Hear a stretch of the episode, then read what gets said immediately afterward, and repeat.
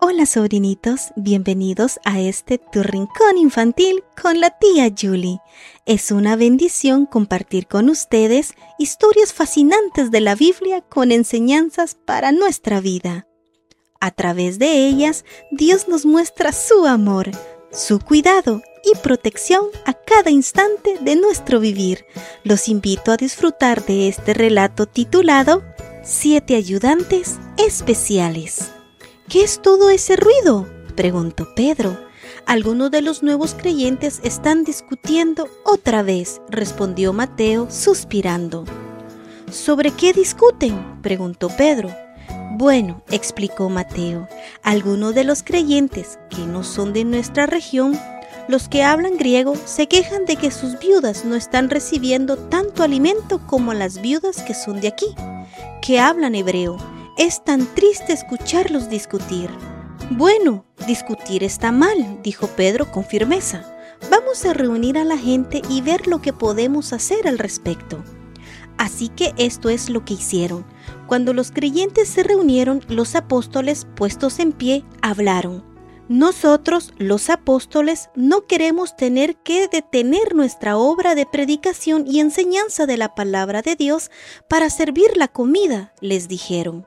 Tenemos una idea, continuaron. Elijan a siete hombres buenos, hombres sabios, hombres llenos del Espíritu Santo.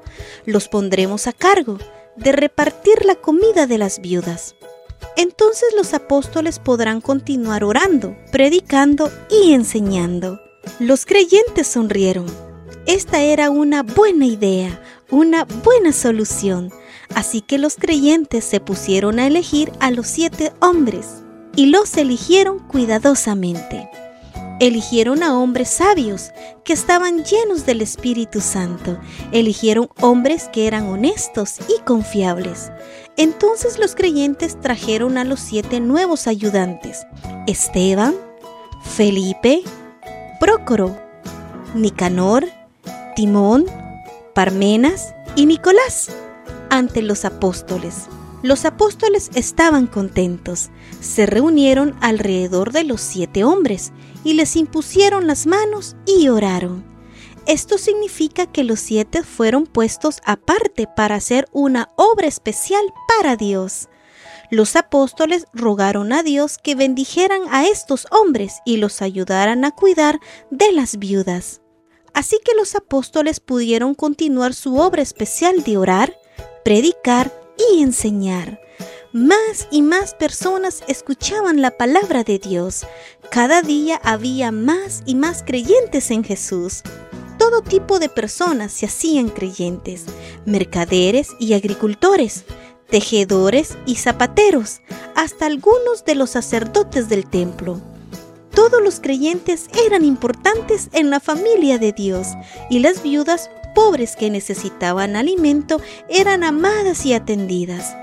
Nosotros también podemos ser ayudantes de Dios. ¿Qué podemos hacer para ayudar a los que tienen necesidad?